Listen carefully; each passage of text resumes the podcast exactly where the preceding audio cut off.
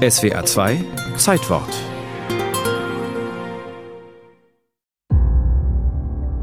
Ich wurde niedergestochen. Auf dem Platz vor 10.000 Zuschauern.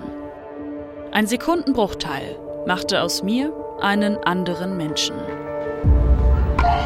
Der 30. April 93 war ein warmer Frühlingsabend.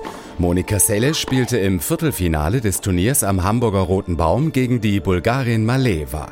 Während einer Spielpause wurde sie plötzlich auf der Bank sitzend von hinten attackiert.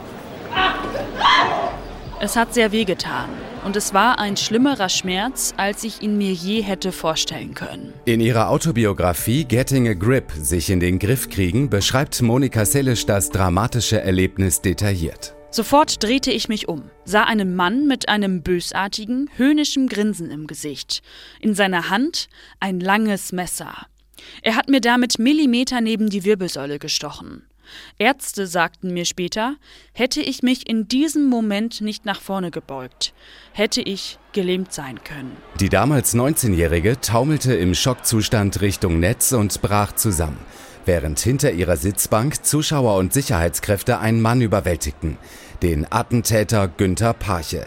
38 Jahre, aus Thüringen, arbeitslos und psychisch krank. Als Motiv für die Tat gab er an, dass er ein Steffi Graf-Fan sei und es nicht ertragen könne, dass Monika Seelisch derzeit die Nummer 1 in der Weltrangliste ist. Parche war besessen von dem Gedanken, seiner geliebten Steffi zu helfen und sein furchtbarer Plan ging auf. Wenige Wochen später war wieder Steffi Graf die Nummer 1 der Welt. Kurz nach dem Attentat hatte sie ihre Kontrahentin im Krankenhaus besucht. Ja gut, ich, ich kam ins Zimmer herein und waren ihre Eltern waren dabei und ihr Bruder. Und dann habe ich sie gesehen und sie hat sich einfach, ich glaube, sie fühlt sich einfach unheimlich schlecht im Moment. Also die Wunde selbst ist nicht das Problem, aber es ist, glaube ich, das, was im Kopf im Moment bei ihr abgeht. Und ich habe ihnen gesagt, dass wir, dass wir alle an sie denken und dass es uns wahnsinnig leid tut. Und das Turnier ging ohne Monika Selisch weiter, was sie nicht begreifen konnte, genauso wie später das Strafmaß für den Attentäter. Günther Parche erhielt wegen gefährlicher Körperverletzung zwei Jahre Haft auf Bewährung. Körperverletzung? Versuchter Mord wäre die angemessene Beschreibung dafür gewesen. Die Staatsanwaltschaft und der Anwalt von Selisch gingen in Berufung, doch es blieb dabei. Zwei Jahre Haft auf Bewährung. Es war das richtige Urteil. Sagt rückblickend Parches Strafverteidiger Ottmar Kuri. Das Opfer aber hatte mit den Folgen der Messerattacke schwer zu kämpfen. Monika Selisch berichtet davon in ihrer Autobiografie. Ich war körperlich und seelisch am Ende. Meine Schlafstörungen waren schlimmer geworden und ich fühlte mich nur noch wie eine leere Hülle. Eine große, kränkliche, verzweifelte Hülle.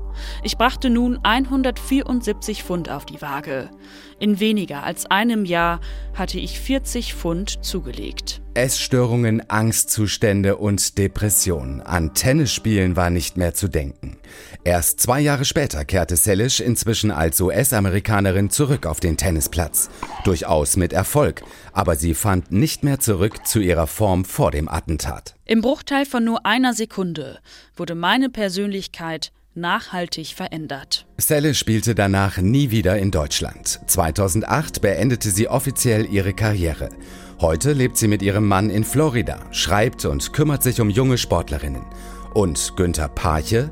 Nach mehreren Schlaganfällen lebte er bis zuletzt in einem Pflegeheim. Sein Kommentar zum Attentat: Ich tat es für Steffi.